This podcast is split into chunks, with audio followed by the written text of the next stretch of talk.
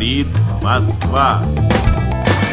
Je crois aux forces de l'esprit. Pour aller amuser la galerie. There is no alternative. Des astres, l'alignement des astres. Aber das ist die Auffassung des Bürgertums. Time will tell. Russe Europe Express, Jacques Sapir. Clément Olivier. Bonjour, euh, bonjour à tous. Pendant les travaux, comme on dit, l'exposition reste ouverte et l'on se retrouve pour un nouveau numéro de Russe Europe Express, toujours euh, en mode confinement.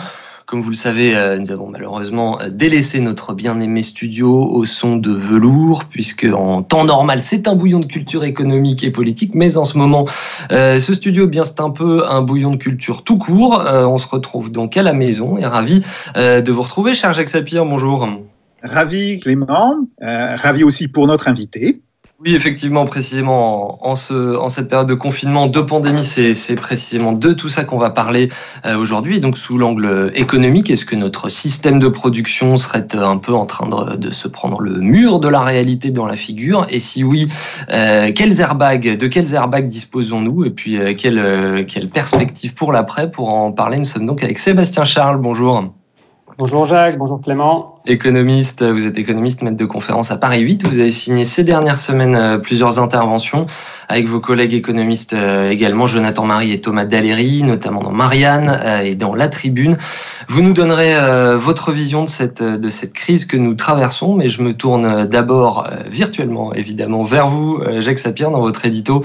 Euh, vous nous expliquez les spécificités de cette situation et puis les incertitudes qui lui sont propres, euh, Jacques. Merci beaucoup Clément. Oui, effectivement. Euh, quelles seront donc les conséquences économiques de la crise sanitaire et de l'épidémie du Covid-19 que nous traversons? Cette question, qui fut un temps mise de côté justement en raison de l'urgence sanitaire, commence à apparaître aujourd'hui. Des estimations ont été faites, que ce soit par l'INSEE, qui les a publiées le 26 mars, par l'OFCE, par la Banque de France, mais aussi par des organismes privés comme la banque italienne Unicredit. Et je dois même dire que j'ai reçu euh, ce matin euh, les dernières estimations qui ont été faites sur la Russie. Nous aurons peut-être l'occasion d'en parler. Car l'économie va bientôt reprendre ses droits, il faut en être convaincu. Sommes-nous en train de nous diriger vers ce que les économistes d'Unicredit appellent la mère de toutes les dépressions? Il est ici clair que le confinement de l'économie a des conséquences désastreuses sur de nombreux secteurs. Le simple fait que près de 6 millions de salariés français soient à la date du 10 avril en chômage partiel indique bien la sévérité du choc économique. Et ces euh, différentes estimations, Jacques Sapien, vous, euh, ces différentes estimations que vous citez, euh, vous nous dites qu'elles divergent entre elles. Oui, et c'est d'ailleurs tout à fait normal en raison des énormes incertitudes qui planent sur la crise que nous connaissons. Incertitude tout d'abord sur la durée du confinement. L'INSEE a établi ses calculs sur de 1 à 2 mois de confinement. L'OFCE n'a réalisé des calculs que sur un mois. La Banque de France, à peu près euh, la, même durée. Et les chercheurs de Unicredit, eux, se sont calés sur 3 mois, ou plus précisément sur 12 semaines. Incertitude ensuite de ce qui prime. Est-ce que ce sera une contraction de la demande, comme le pense euh, l'OFCE, ou est-ce une contraction de l'offre, comme l'estime l'INSEE Cette contraction de l'offre, d'ailleurs, n'affecte pas également les différents secteurs de notre économie. Si dans les services, le télétravail est largement utilisé, et on peut cependant douter qu'il se fasse avec la même productivité que le travail de bureau, euh, il n'en est évidemment pas de même dans les activités manufacturières ou dans la construction. Bref, si l'on est sûr que la production s'est réduite d'au moins 35% avec le confinement, ce que confirme à peu de choses près euh, le nombre de personnes qui sont aujourd'hui au chômage technique, il n'est pas impossible, loin de là, que l'on soit tombé même nettement plus bas. Une chute de plus de 40% est parfaitement concevable car les entreprises qui tournent encore pendant le confinement sont très loin d'opérer à plein régime. Et un dernier point d'incertitude à relever, dans quelles conditions se fera la sortie du confinement? Cette sortie sera-t-elle rapide, ce qui est l'hypothèse tant de la Banque de France que d'Unicredit, ou sera-t-elle plus lente, ce qui semble être l'hypothèse de euh, l'OFCE et ce qui est entre les lignes en réalité l'hypothèse de l'INSEE. Bien des observations que l'on peut faire aujourd'hui militent en effet pour une sortie lente du confinement avec évidemment les conséquences économiques que l'on imagine. Et avec quelles conséquences euh, de tout ceci, notamment sur le PIB Eh bien, l'INSEE et la Banque de France tablent sur une baisse de 0,75% par semaine, soit 3% pour 4 semaines, un mois, 6%, moins 6% pour 8 semaines. L'OFCE est un petit peu plus optimiste et table sur moins 2,6% pour un mois. Unicredit, par contre, est bien plus pessimiste, avec une chute estimée du PIB de moins 4,6% par mois, ce qui donnerait sur les trois mois ou sur les 12 semaines qui servent de référence, moins 13,8%. Et je rappelle que tous ces pourcentages sont donnés en PIB annuel. Euh, il est évident que le choc, quand on regardera les PIB trimestriels, sera lui plutôt de l'ordre de moins 30%. Or, de tels chiffres ont des conséquences sociales évidentes. Si pour les salariés, le chômage partiel permet de limiter l'impact de l'arrêt de la production, il n'en va pas de même pour les travailleurs indépendants et pour les auto-entrepreneurs, qui risquent d'être les grandes victimes du confinement. De plus, de très nombreuses PME et TPE, vous savez, ces fameuses très petites entreprises, risquent de faire faillite. Une étude sur l'Italie euh, estimait le nombre de ces faillites à 12% du nombre des PME, qui sont par ailleurs très importantes euh, chez notre voisin transalpin.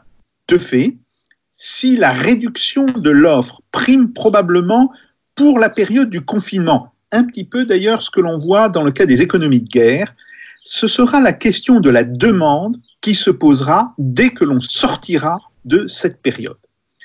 Reste alors une question. Quelles seront les conséquences financières de cette crise? Le déficit budgétaire va exploser en 2020. Or, on ne pourra pas, quoi qu'on en dise, augmenter les impôts en 2021 sous peine de casser le processus de retour à la normale. Un financement monétaire par la BCE de ce déficit va probablement s'imposer. Alors, quel sera le niveau de ce déficit budgétaire? Là encore, c'est Unicredit qui donne probablement les euh, estimations les plus crédibles euh, en considérant que le déficit devrait être en moyenne pour les pays de la zone euro entre moins 12 et moins 14% du PIB pour l'année 2020. Ce qui est intéressant, c'est qu'Unicredit prévoit pour certains de ces pays, grosso modo pour la France, l'Italie, l'Espagne, le Portugal, un déficit qui sera encore important en 2021. Alors, évidemment, cette question du financement monétaire sera très importante, mais ce que l'on sait avec la réunion de l'Eurogroupe des 7 et 8 avril, c'est que là-dessus, il y a bien un blocage général euh, du processus européen qui est essentiellement le fait de l'Autriche, de l'Allemagne, des Pays-Bas. L'accord qui a été annoncé cette nuit et qui ne concerne que ECOFIN, c'est-à-dire l'ensemble des ministres des Finances de, des pays de l'Union européenne, est un accord qui pourrait être très en trompe-l'œil. Oui, certes, on veut mobiliser une partie des fonds du mécanisme européen de stabilité, ce qu'on appelait euh, dans les années 2012-2013 le FMI européen, mais il faut savoir que ces fonds sont limités, grosso modo autour de 400 milliards, et on est très loin de ce qui sera nécessaire, car si on reprend les chiffres euh, donnés par Unicredit, on arriverait à des montants de l'ordre de 300 milliards pour la France, 300 euh, à 350 milliards pour l'Italie, même chose pour l'Allemagne, bref. Et de plus, il y a, sauf pour les dépenses qui seraient strictement liées à la santé, le problème des conditions qui accompagnent le MES. Alors à côté de ça, il y aura bien entendu les crédits d'investissement qui sont programmés par la BEI, mais là encore, on risque d'être extrêmement loin du compte. Donc, au-delà de l'urgence sanitaire, il y a bien désormais une urgence économique. Il faudra éviter que la crise actuelle ne se transforme en une dépression de longue durée.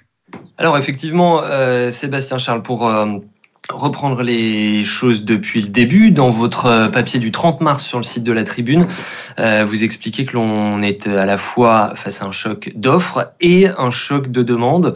Euh, ça, c'est un peu un animal rare en économie. Peut-être d'abord qu'il faut nous rappeler tout simplement ce que c'est qu'un choc d'offres et un choc de demande, et puis pourquoi on est dans cette situation particulière en ce moment. Euh, oui, alors effectivement, euh, Clément, donc il y a une, une chose d'habitude. On peut dire que euh, si on regarde les ralentissements qu'on a eus par le, par le passé, on a des, des ralentissements qui sont plus ou moins sévères. Euh, on peut penser à la récession de 91 aux États-Unis, 93 en France, et puis plus récemment euh, la crise, la crise de 2007-2009. en général, c'était plutôt, c'était plutôt un choc de demande. Euh, qui portait sur les revenus des ménages et, qui a baissé leur consommation et donc vous aviez un phénomène euh, de crise, euh, de crise classique. Là, il y a plusieurs choses à souligner, c'est que alors, comme l'avait déjà dit Jacques, il y avait une note de, de l'INSEE qui est sortie le 26 mars et on en a une du 9 avril. Et en gros, euh, on s'aperçoit que euh, la perte d'activité est la même, elle est même un tout petit peu plus importante puisqu'on a, euh, a une perte d'activité de 36% au bout de, sur, la, sur, la 15e, euh, sur, la, sur les 15 jours. Et euh, vous avez des chutes de 90% dans le secteur de la restauration, 88% dans le secteur de la construction, et on sait que ce sont des secteurs qui sont de très gros pourvoyeurs d'emplois. Donc, euh, ce qui explique qu'on se retrouve avec, euh, avec 7 millions, les chiffres sont tombés, sont tombés récemment, on a 7 millions de, 7 millions de, de chômage, de demandes de chômage partiel. Alors maintenant, le caractère inédit de cette crise. Euh, ce, que vous, vous rappelez, c'est que donc, moi, je, ce que je disais avec mes collègues, c'est qu'on a deux chocs qui arrivent à peu de choses près au même moment. On a d'abord un choc d'offres qui porte sur les entreprises. Alors très rapidement, euh, vous avez, avec le confinement, euh, avec la pandémie qui a commencé en Chine, vous avez une rupture dans les chaînes de valeur. C'est-à-dire que pour, faire, euh, pour dire les choses très rapidement, euh, vous ne pouvez plus produire au niveau où vous produisiez auparavant parce que vous manquez de certaines matières premières qui n'arrivent plus, vous manquez de certains produits semi-finis, et donc votre production euh, est, quasiment, euh, est quasiment à l'arrêt. Et ensuite, avec le confinement, vous avez tout simplement une partie des salariés qui ne sont plus en entreprise. Et comme le rappelait Jacques, euh, bon, le télétravail c'est bien, mais ça, malgré tout, ça a des limites. Donc là, vous avez le choc, le choc d'offres qui fait baisser la, qui fait baisser la production. Et vous avez en même temps un autre choc qui est un choc qui porte sur la demande, tout en sachant que le choc d'offres est le plus important dans cette crise. Mais vous avez un choc de demande qui arrive au même moment, qui pour le, euh, qui pour l'instant est plus bas, qui est un choc qui porte sur la demande externe et en même temps qui risque de porter sur la demande interne. Alors le choc sur la demande euh, externe, c'est tout simplement que vous avez des pays euh, qui sont vos clients, typiquement on pense à l'Italie, l'Espagne, la Belgique, qui sont confinés. Euh, et donc qui, euh, qui vont moins importer et leurs importations, ce sont vos exportations. Donc c'est votre demande externe qui va chuter. Et ensuite, vous avez un risque de choc euh, domestique, tout simplement parce que vous avez en gros 7 millions de, travailleurs qui sont au chômage, au chômage partiel. Alors, on sait que vous avez des garanties d'État. On vous garantit 84% de votre salaire net. D'accord? Donc, en gros, le mécanisme est le suivant. L'entreprise paye le salaire euh, aux travailleurs et euh, l'État va rembourser sous 7 à 10 jours, il me semble, euh, va rembourser le salaire intégralement euh, à l'entreprise. C'est très bien. Euh, le problème, c'est que c'est insuffisant parce que malgré tout, vous allez avoir 7 millions de personnes qui vont se retrouver avec des revenus en baisse de 16%. Donc là, vous avez un choc de demande. Et puis également, ce que vous disiez dans le papier, c'est que euh, même en maintenant un niveau de rémunération quand même euh, assez important, euh, les gens tout simplement euh, ne peuvent pas consommer, même s'ils le pourraient. Exactement, exactement. Du fait du confinement, euh, la, la, la, consommation est euh, empêchée en quelque sorte, et euh, de, de, même que la production en fait. Exactement oui. de la même manière. Jacques Sapir, une, une, réaction à ce qui a été dit. Oui, tout à fait. Euh, alors, euh, le choc d'offres, on peut en avoir une analogie si on regarde ce qui se passe en août et septembre 1914, avec la mobilisation générale de très nombreuses entreprises, l'agriculture aussi, parce qu'il faut savoir que euh, à l'époque, ben, grosso modo, 50% des Français euh, sont dans l'agriculture, on peut s'en fout. Euh, donc il y a un choc d'offres qui est provoqué tout simplement parce que les travailleurs ne sont plus dans les entreprises et on a beaucoup parlé du travail des femmes euh, pour la guerre de 14-18, mais ce travail des femmes, il apparaîtra en 1916-1917. Donc, c'est pas en 1914. Donc, il y a un, choc d'offres. Après, sur le choc de demande, je suis tout à fait d'accord que 84%, c'est pas 100%, que donc les gens vont perdre de l'argent, mais dans le même temps, euh, la consommation se réduit. Et la consommation se réduit parce qu'on ne, quand on est confiné, on consomme beaucoup moins euh, que quand on n'est pas euh, confiné. Et donc, il y a euh, une vraie interrogation sur laquelle je n'ai pas de réponse hein, pour, l'instant. Il y a une vraie interrogation entre la question de savoir est-ce que on va voir malgré tout apparaître un choc de demande qui serait lié à la baisse du revenu, ou bien est-ce que le choc de demande qui est indiscutable dans les, semaines du confinement ne se traduit pas par la constitution d'une épargne importante, épargne qui va revenir dans le système de production dès que le confinement sera levé. Alors après se pose évidemment la question de savoir euh, est-ce que les consommations seront à l'identique Ce que je ne crois pas euh, par ailleurs, parce que on voit bien que dès que le confinement sera levé, il ne sera en fait que partiellement levé. Euh, il n'est pas du tout sûr que euh, le tourisme, par exemple, pourra reprendre aussi vite que ce qu'il existait avant. Donc, on aura des distorsions importantes dans la structure de la demande.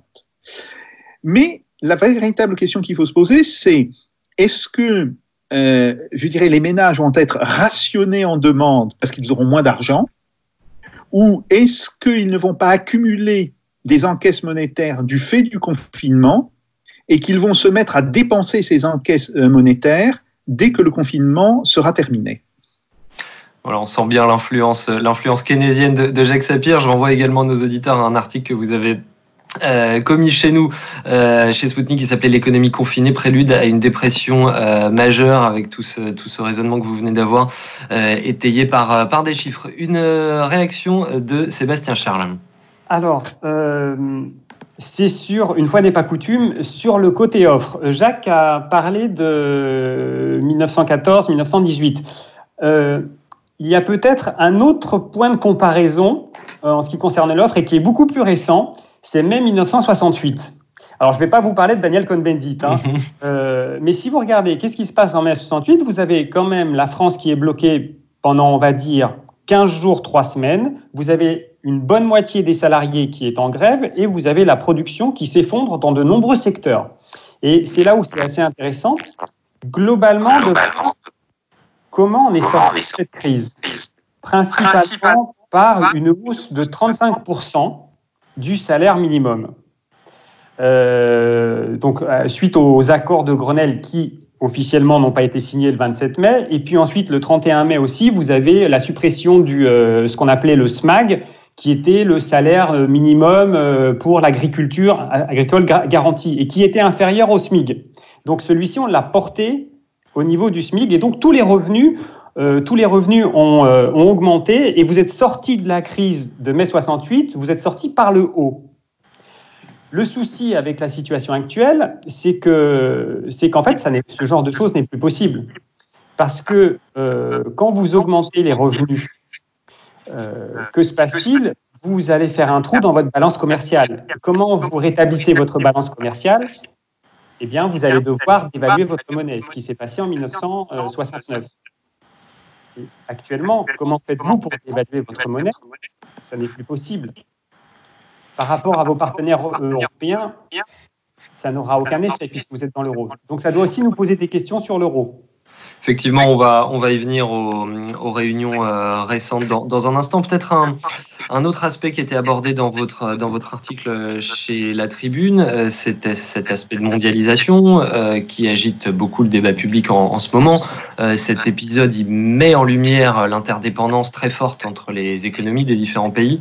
Euh, c'est-à-dire que notre système économique se, se, montre assez peu résilient. C'est pour ça que je disais en plaisantant à moitié en introduction, est-ce qu'il serait en train de se prendre le mur de la réalité dans, dans la figure? Alors ici, dans cette émission, où des gens comme vous euh, eh bien, le disent depuis longtemps, mais là c'est particulièrement flagrant aux yeux de tous, euh, vous avez déjà employé le mot de chaîne de valeur, peut-être qu'il faut aussi le réexpliquer à nos auditeurs, et puis les conséquences que ça a en ce moment. Euh, le, le, principe des chaînes de valeur euh, consiste à dire que vous avez des productions qui sont éclatées euh, dans divers pays du monde.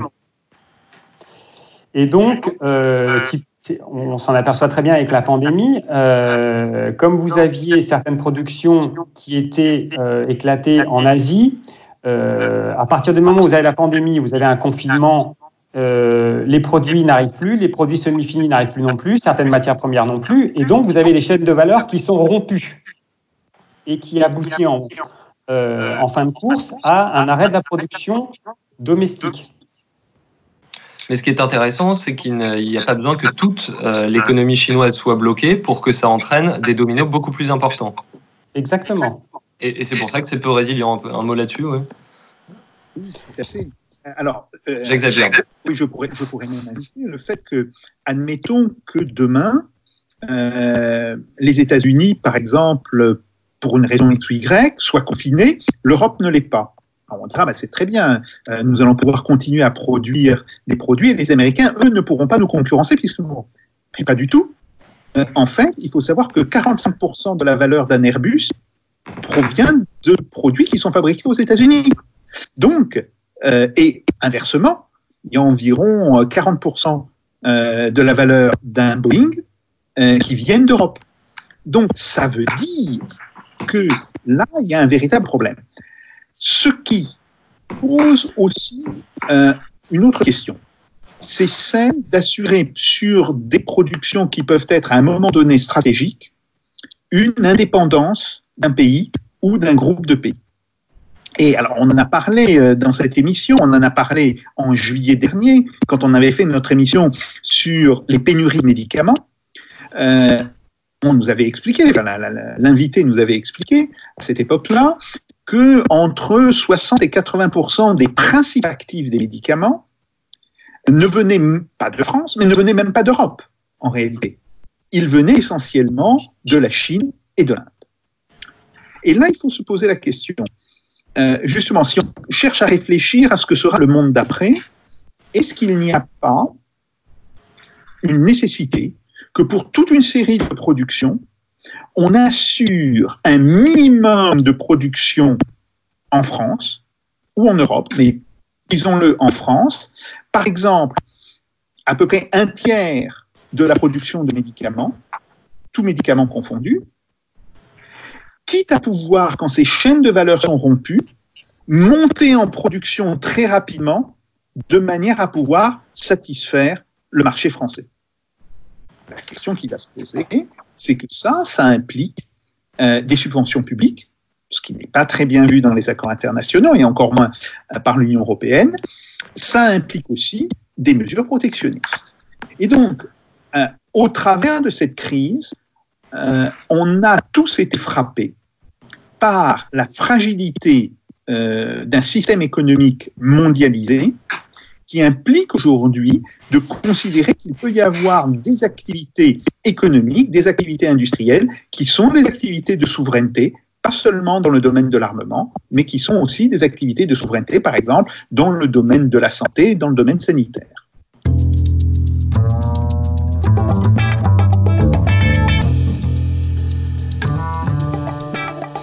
Russe Europe Express, Jacques Sapir, Clément Olivier.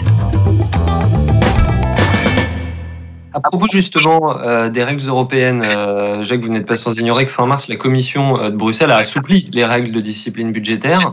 Euh, et par ailleurs, on, enregistre cette émission juste après effectivement les, différentes réunions que vous évoquiez.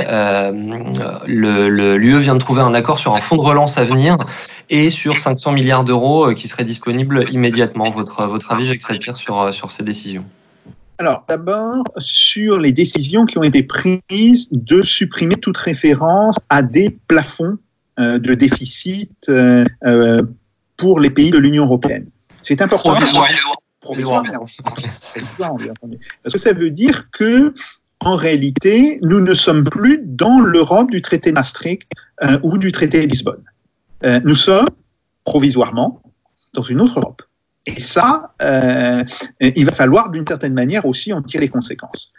Après, euh, sur la réunion qui a eu lieu euh, donc dans la soirée du jeudi au vendredi, hein, qui a eu lieu donc entre le 9 et le 10 avril, je crois qu'il y a un énorme effet d'annonce. Alors tout le monde s'est empressé. Alors Bruno Le Maire s'est empressé de dire voilà, l'Europe est enfin à hauteur de la situation. Mais euh, il faut savoir d'abord que ces euh, 500 milliards sont euh, très insuffisants par rapport aux besoins. Les besoins ont été estimés entre 1100 et 1300 euh, milliards. Donc voilà, on n'est même pas à la moitié. Ça, c'est un premier point. Deuxième point, euh, ben, une partie de cet argent ne sera disponible que sous des conditions extrêmement restrictives, qui sont les conditions du MES. Euh, la France et l'Italie avaient demandé à ce que ces conditions du MES ne s'appliquent pas dans ce cas, ça a été refusé par l'Allemagne, les Pays-Bas et la Finlande. Donc, là aussi, il y a un problème. Troisièmement, euh, les crédits de la BEI. Alors oui, euh, la banque d'investissement, la banque européenne d'investissement annonce qu'elle va euh, mettre sur la table entre 200 et 250 milliards de lignes de crédit. Et là encore, il s'agit de crédits d'investissement Or, ce dont on aura besoin à court terme, c'est moins de l'investissement que de l'argent frais pour relancer la machine. Donc, non seulement ce plan apparaît comme insuffisant en montant, hein, grosso modo autour de 500 milliards et encore sous condition, alors qu'il en faudrait entre 1100 et 1300 milliards, mais en plus, il ne répond pas en réalité aux besoins euh, qui sont liés à la crise. Et ça, c'est important. C'est qu'on voit toujours que l'Union européenne n'arrive pas à suivre le mécanisme. Euh, elle est constamment en retard. Alors, je ne dis pas qu'elle fasse rien. Euh, elle fait toute une série de choses. Elle, bon, elle, a, levé les restrictions budgétaires. Euh, elle a levé la question des droits de douane pour l'importation euh, de produits sanitaires et hospitaliers. Donc voilà, elle, fait une petite partie du travail euh, qu'elle devrait faire, mais elle ne fait pas l'essentiel euh, de ce travail. Et quelle est la réalité à laquelle nous sommes confrontés? C'est que les décisions sur la politique économique, elles sont prises dans les États, elles ne sont pas prises à Bruxelles. Et là, euh, en fait, euh, la vraie question qui est posée aujourd'hui, c'est est-ce que l'on n'assiste pas à un mouvement de renationalisation des politiques économiques euh, face justement à ce que voulait euh, l'Union européenne et la Commission de Bruxelles? Effectivement, euh, votre euh, collègue Éloi Laurent euh, de l'OFCE, récemment, il était, il était l'invité de France Culture. Il, il envoyait cette petite pique aux institutions de Bruxelles en disant ce que la Commission a trouvé de mieux à faire, c'était tout simplement de suspendre ces règles de gouvernements essentiels, euh, sous-entendant évidemment qu'elles n'étaient pas bonnes dès le départ. Quoi. Euh, une réaction, Sébastien Charles, euh, à cette intervention de, de Jacques Sapir et puis d'Éloi Laurent également. Alors, moi, je voudrais revenir sur, euh, sur ce qui est sorti de la réunion euh, d'hier soir. Euh, je, un Bruno Le Maire. Il faut, il faut simplement dire qu'on enregistre cette émission le 10 avril, elle sortira dans quelques jours. Voilà. Donc, euh, si on regarde dans le, dans le détail et qu'on compare euh, ce qu'ont fait euh, les États-Unis et ce qu'a ce qu fait l'Union européenne. Euh, alors, on, on, peut critiquer, à juste titre, je pense, euh, la gestion de la crise sanitaire euh, de la part des États-Unis et de Donald Trump. Je pense que peu de personnes se rencontrent cette histoire, mais par contre, ce qu'on ne peut pas critiquer, c'est la gestion économique de la crise. Si vous regardez, vous avez un plan de relance à 2200 milliards de dollars. Vous avez des interventions de la Fed pour des rachats de petites entreprises, dont également du financement monétaire de la dépense publique, c'est-à-dire ce qui était totalement interdit, ONI, voué aux gémonies, etc., etc., pour 2300 milliards de dollars. Ça, c'est le plan de la Fed de Powell. Vous regardez le plan qui est sorti hier soir, vous savez, alors si on reprend les choses, on a trois, trois parties pour le moment. Vous avez 240 milliards de prêts euh, qui sont issus du FS et qui seront euh, euh, prêtés aux États sans condition à la condition, justement, c'est le cas de dire, que les, les dépenses de santé liées à la situation actuelle donc, du Covid-19 ou du, du, coronavirus.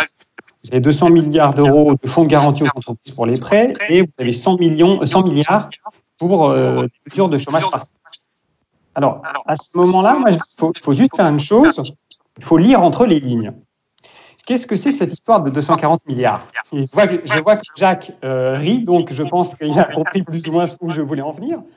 Ça veut tout simplement dire une chose, c'est que si vous voulez relancer pour éviter d'avoir une crise par la demande, c'est-à-dire des effets de second tour qui viendront s'ajouter aux effets de premier tour qui viennent de la crise d'offre, eh bien, ce sera soumis à conditions si ça n'est pas lié aux dépenses de santé. Et on sait très bien ce que ça signifie dans le cadre de l'Union européenne, les conditions. Ça veut dire on vous prête de l'argent, mais dans un an, vous faites de l'austérité. Et là, je pense qu'il y a un vrai risque, c'est qu'on revive euh, la situation que les pays de, de l'eurozone ont vécue, à savoir l'Italie, la Grèce, l'Espagne et le Portugal, qui sont, qui en quelque sorte ont connu, euh, en termes d'effondrement économique, ont connu une deuxième crise des subprimes en fait puisque vous avez eu l'effondrement du PIB de 3, 4, 5% et de nouveau des effondrements en 2012 et en 2013. Effectivement, vous, faites, euh, vous faites allusion à, cette espèce de d'illusion peut-être du retour de l'État-providence après la crise de 2008-2009 euh, qui n'a pas été véritablement concrétisée. Peut-être justement, euh, comme on parle de, crise de 2008-2009, votre avis sur cette tempête qui secoue en ce moment le monde de la finance. Ce qui est dit, c'est qu'en quelques semaines, c'est à peu près un tiers de la capitalisation boursière mondiale qui a été perdue. Est-ce que ça voudrait dire, si on va véritablement vers une crise, que ce serait une double peine, voire une triple peine, puisque comme vous nous l'avez dit, on a sur l'économie réelle une crise de l'offre, une crise de la demande, ça c'est pour l'économie réelle, mais doublée par une potentielle crise financière qui pourrait pointer le bout de son nez potentiellement, on, a une, enfin, on a déjà une crise qui est, qui est protéiforme, puisqu'on a une crise sanitaire qui ensuite se transforme en crise économique, et vous avez une probabilité, euh, je ne dis pas que c'est ce qui va se passer, mais il y a un risque euh, que ça se termine en crise financière via des créances douteuses euh, qui sortent des banques, etc. etc. Donc c'est un mécanisme qui est totalement inversé euh, en termes de causalité par rapport aux crises précédentes. D'habitude, vous avez la sphère, la sphère financière qui euh, vient dégrader l'activité réelle. Là, c'est une crise sanitaire qui dégrade l'activité réelle, qui ensuite, par un effet de rétroaction, viendrait dégrader de nouveau la sphère financière et bancaire. Donc, crise protéiforme. Oui, j'accepte bien. Euh, vous savez qu'également, il y a une idée qui circule un petit peu dans les milieux critiques, c'est que le coronavirus euh, finalement n'est pas la véritable cause de cette chute des cours, mais seulement le détonateur. Je pense notamment à un article qui a fait un petit peu de bruit d'Éric Toussaint avec ce titre provocateur. Non, le coronavirus n'est pas le responsable de la chute des cours boursiers. Alors c'est évidemment provocateur, mais ce que dit Éric Toussaint, euh, c'est que les faiblesses internes des marchés, en fait, elles ne datent pas de cette pandémie. Des gens comme vous deux alertent là-dessus depuis longtemps. On en a souvent parlé euh, ici même, mais, euh, mais est-ce que, est-ce que là, ça révélerait ce détonateur révélerait des faiblesses internes qui, sont déjà vieilles. il faut faire attention là-dessus. Euh, oui, bien sûr, euh, les faiblesses de tout système sont révélées en situation de crise.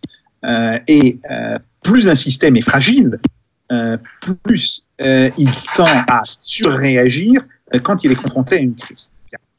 Maintenant, l'effondrement des cours boursiers qu'on a connu euh, il est lié à deux choses.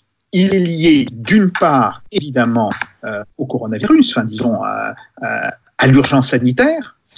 Il est aussi lié, et ça on a tendance à l'oublier, à la guerre que se livre sur la question du prix du pétrole euh, saoudien, russe et états-unien.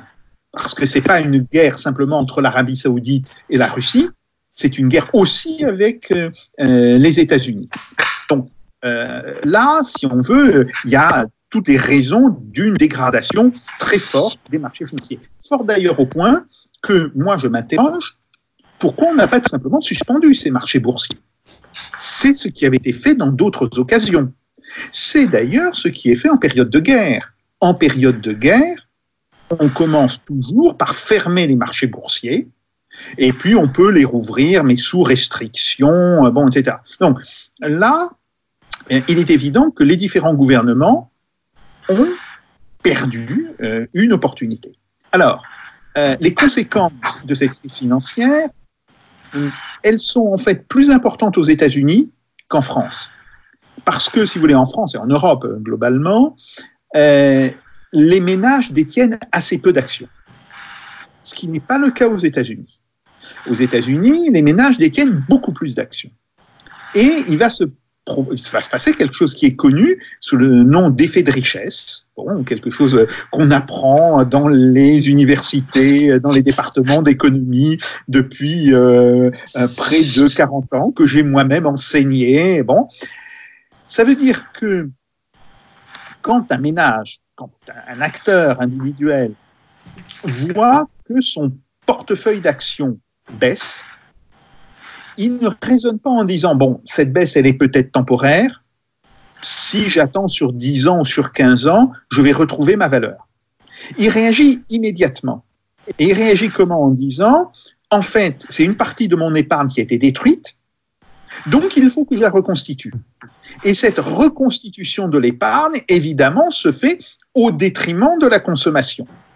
Et c'est par ce mécanisme que une chute des cours de bourse a un impact important sur l'économie réelle. Donc ça, c'est un problème réel. Euh, dans le cadre de la crise actuelle, je pense qu'il se manifestera néanmoins essentiellement par le biais de l'endettement. Ce qui menace aujourd'hui, c'est le retour de la crise d'endettement dans les pays de la zone euro.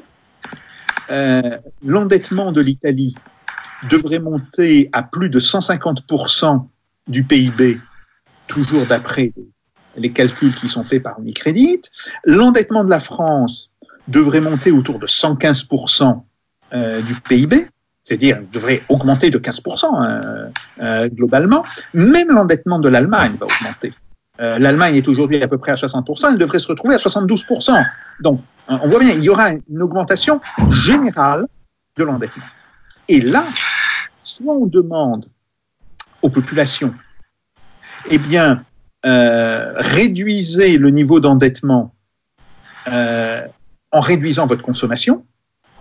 Et ça, c'est, euh, je dirais, la recette la plus sûre pour avoir une crise qui va perdurer dans les cinq ou six prochaines années.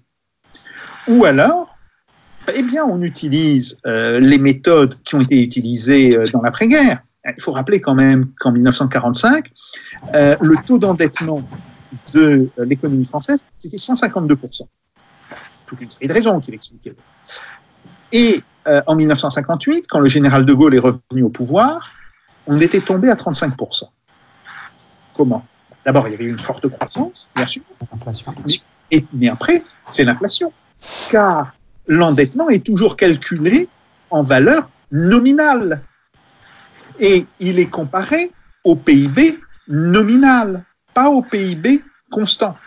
Donc, l'accroissement du PIB nominal, c'est l'accroissement constant que multiplie la hausse annuelle de l'inflation. Et donc, une manière assez simple de sortir de cette crise d'endettement serait d'avoir un taux d'inflation non pas de 2%, ou même de moins, moins de 2%. En fait, il était de 1,1%. Hein, il était prévu de 1,1% euh, pour la France euh, pour 2020, et d'avoir, par exemple, un taux d'inflation de 3,5% à 4%. Et ça, ça permettrait de liquider cette question euh, de l'endettement en une dizaine d'années.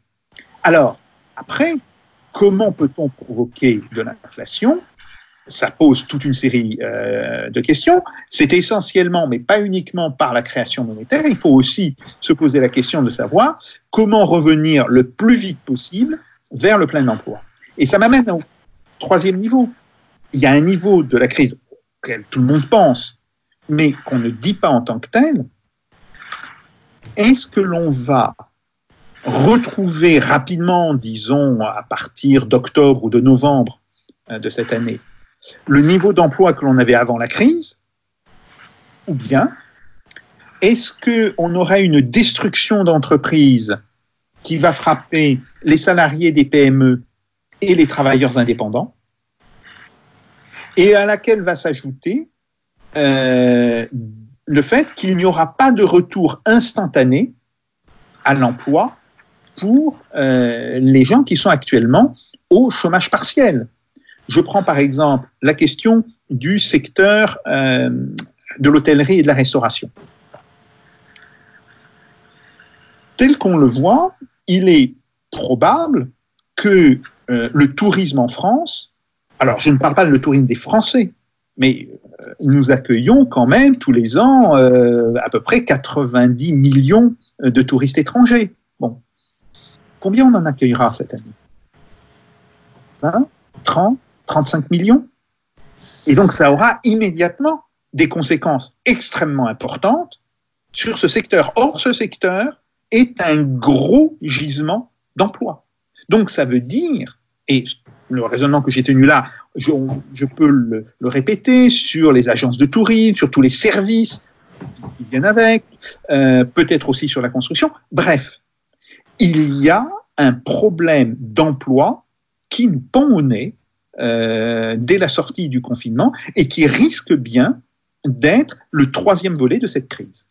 Oui, Jacques, simplement un, un, un, mot sur le fait que les, quand vous dites l'inflation, ce n'est pas la même chose que ce qu'entendent souvent les gens quand on dit inflation, parce que là, les gens vont se dire Jacques Sapir est devenu fou, il veut que ma plaquette de beurre et ma baguette augmentent. Simplement un mot là-dessus. Vous parlez de ce oui, qu'on appelait jadis l'inflation créatrice. Non, non, mais attendez, euh, quand je parle d'inflation, ça veut dire évidemment que tous les prix vont augmenter, y compris, que, les, salaires. y compris les salaires. Y compris les salaires. Hein euh, et ça, ça voudra dire, si on, si on décide de s'engager dans cette logique de, de jouer l'inflation contre la dette, eh bien, il y a quelque chose qu'il faut rétablir d'urgence, euh, c'est la question de l'échelle mobile. C'est ce qu'on appelait, si vous voulez, alors là, je parle pour euh, les, bon, je parle pour les moins de 40 ans, hein. L'échelle mobile, c'était quelque chose de tout à fait normal quelqu'un euh, qui vivait dans l'après 1968. Euh, oui, bien sûr, il y avait une inflation assez forte. Normalement, elle était autour de 3,5% à 5% mais elle a pu monter euh, par moments beaucoup plus fort. Hein. Euh, en 82-83, elle est montée à un moment donné à plus de 10% bien.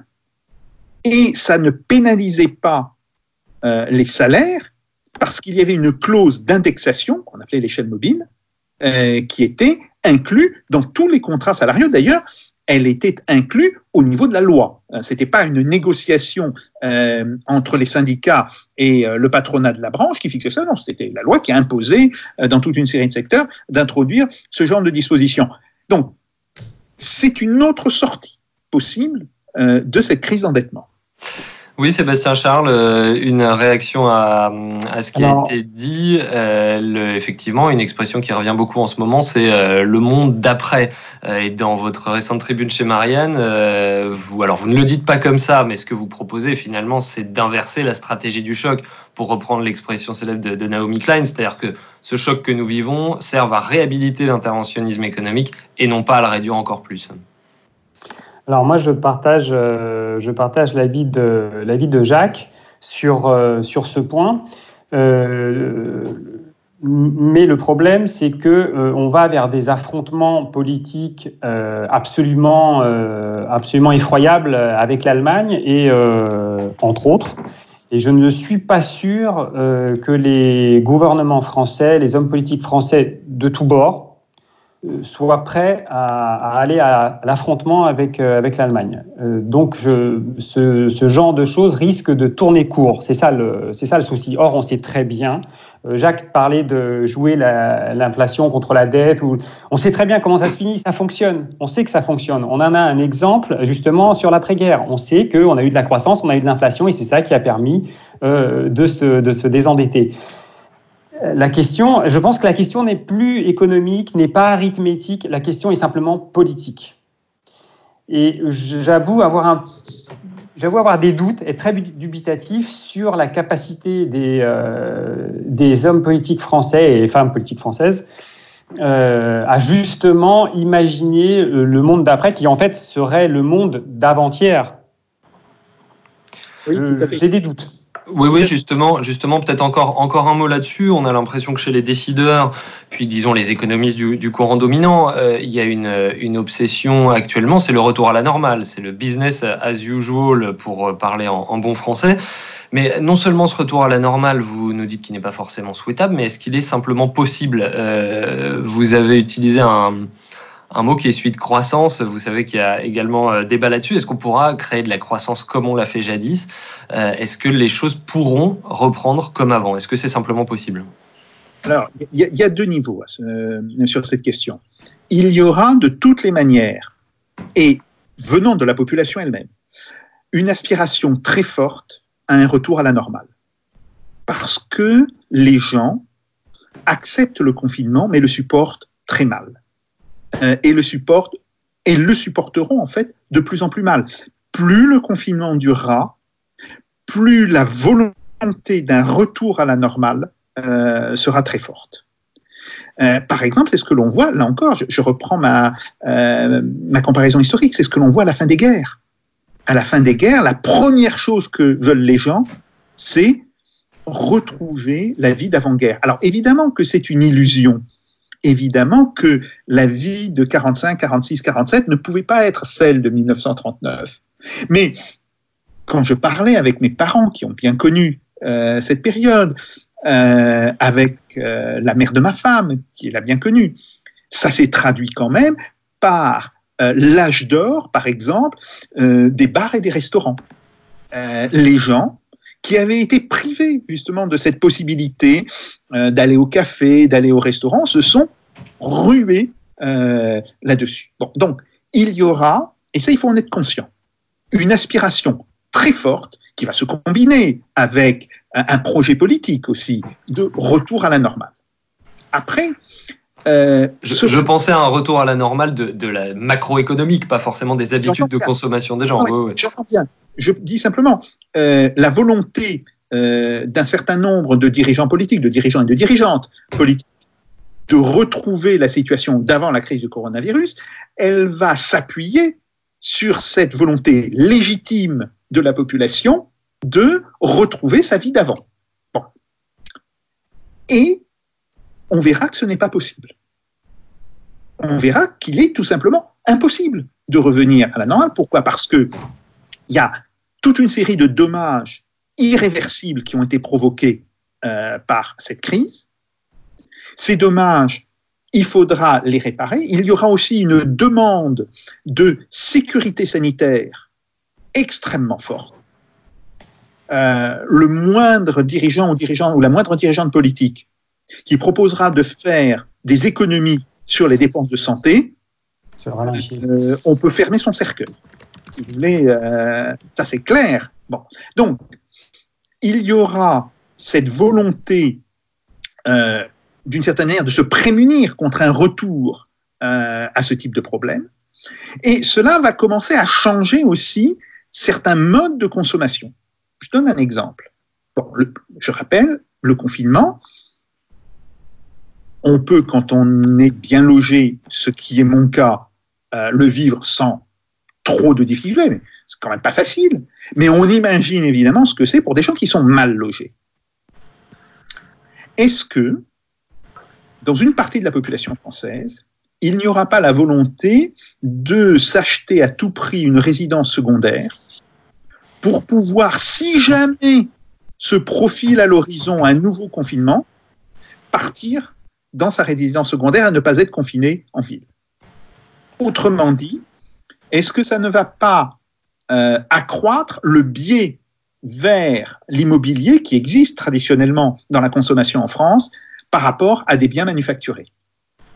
Est-ce que ça ne va pas accroître euh, le biais pour des biens de court terme par rapport à des biens de long terme? Donc voilà, il y a, toute cette question qui est posée et d'une certaine manière, euh, je pense que le retour à la normale qui sera, et ça j'en suis persuadé, le grand slogan euh, de l'automne, c'est euh, le plus vite possible que nous serons revenus à la normale, ça sera tellement bien, etc. Eh bien, on va se rendre compte euh, d'ici la fin de l'année qu'il n'est tout simplement pas possible. Et c'est à ce moment-là que se posera la question de choix de stratégie économique qui sont extrêmement importants. Est-ce que l'on fait payer à la population le coût de la crise Autrement dit, est-ce qu'on punit deux fois la population Une fois par le confinement, et il faut bien appeler ce qui peut s'apparenter quand même à des choses qui rappellent une forme de fascisme sanitaire, comme euh, le disent certains de mes amis. Alors, euh, je ne conteste pas la nécessité du confinement dans les conditions actuelles dans lesquelles nous sommes, pas assez de masques, pas de tests, etc. Bon, ça rend d'une certaine manière euh, impératif le, le, confinement. Mais toutes les mesures réglementaires qui sont prises sont néanmoins euh, des atteintes énormes à nos libertés. Ça aussi, les, gens, à un moment donné, vont le dire publiquement. Donc, ce qui risque de se passer, c'est euh, quand on va se heurter au fait que le retour à la normale n'est plus possible, ou n'est pas entièrement possible. Est-ce qu'on va faire payer à la population le, prix de ces, le coût de cette crise Et dans ce cas-là, on peut s'attendre à des mouvements sociaux extrêmement violents. Je ne dis pas des mouvements sociaux généralisés, mais des, réactions de segments de la population qui pourraient être très violents. Ou bien, est-ce que l'on prendra conscience du problème et l'on dira il faut avoir une autre forme de partage de la valeur ajoutée. Et ça, oui. ça évidemment un, un débat euh, fondamental euh, qui, à mon avis, aura lieu à partir de la fin 2020 et qui courra sur les années 2021-2022. Oui, Sébastien Charles, le, mot de la fin. Euh, Jacques Sapir nous dit que ce débat euh, n'est pas forcément pour tout de suite, mais alors vous, savez que là, on a un petit peu parlé de guerre effectivement dans cette, émission. Et cette métaphore aussi guerrière du président de la République, bon, elle a été euh, assez critiquée par quelques amis linguistes, quelques amis philosophes, mais à la limite, si on prenait Emmanuel Macron euh, au mot, si l'on est bien en guerre, alors à la limite, on pourrait s'identifier à tout un esprit qui existait euh, en pleine Seconde Guerre mondiale, et pas seulement après, en pleine Seconde Guerre mondiale. On avait le rapport Beveridge au Royaume-Uni, euh, père de l'État social moderne britannique, et on avait euh, de notre côté de la Manche le programme du Conseil national de la résistance. Donc est-ce que, est-ce que cette crise, est-ce que est-ce qu'on pourrait bientôt peut-être retrouver, pour reprendre le titre d'un documentaire de Ken Loach, l'esprit de 45 euh, alors, je serais tenté de vous dire, euh, dans un monde idéal, avec des individus euh, non formatés par, la propagande, oui. Nous ne sommes pas dans un monde idéal. Et j'ai l'habitude de suivre principe, un principe relativement simple, euh, qui est le suivant, c'est de ne jamais faire confiance à ceux qui ont provoqué ou accentué les problèmes pour nous sortir de ces mêmes problèmes. Ce qui implique de manière euh, un peu comme ça euh, prosaïque, c'est-à-dire qu'il faudra licencier les équipes. Quelles équipes? Les équipes en place au pouvoir. Vous avez un amoncellement, un amoncellement de, de difficultés qui proviennent d'un amoncellement de décisions prises dans les dernières décennies. C'est évident, et il faudra instruire le procès en incompétence dans la réaction de la crise. Ce procès, je n'en doute pas, sera relativement rapidement instruit. Dès que l'on sera dans le déconfinement, on commencera à l'instruire. Euh, il y a un point quand même euh, qui devrait attirer notre attention. euh, des gens de droite. Alors, ils l'ont fait sur Twitter, euh, mais des gens importants, par exemple Rachida Dati, euh, bon, pas exactement euh, ma tasse de thé personnelle, bien, disent aujourd'hui les premiers tranchés dans cette guerre, entre guillemets, que nous menons euh, contre le virus, ce sont les gilets jaunes. Et ça, je crois que c'est quelque chose qui va percoler progressivement dans l'opinion. Bah écoutez, euh, messieurs, euh, merci beaucoup. Merci beaucoup Sébastien Charles euh, de vous être Merci. joint à nous aujourd'hui. Merci euh, bien sûr aussi à vous Jacques Sapir et à vous tous qui continuez de nous suivre malgré ces conditions techniques un peu acrobatiques que l'on vous inflige. Hommage d'ailleurs à nos camarades de la technique Thibaut Pica, Pipo Picci qui font de leur mieux pour que cette émission soit audible et regardable chaque semaine et qu'ils font, il faut le préciser, de chez eux sur leur machine personnelle. Merci à tous. On se retrouve au prochain épisode de Europe Express, toujours avec Jacques Sapir, toujours à la maison. En attendant, évidemment, restez chez vous et faites pas vos Jacques. Salutations.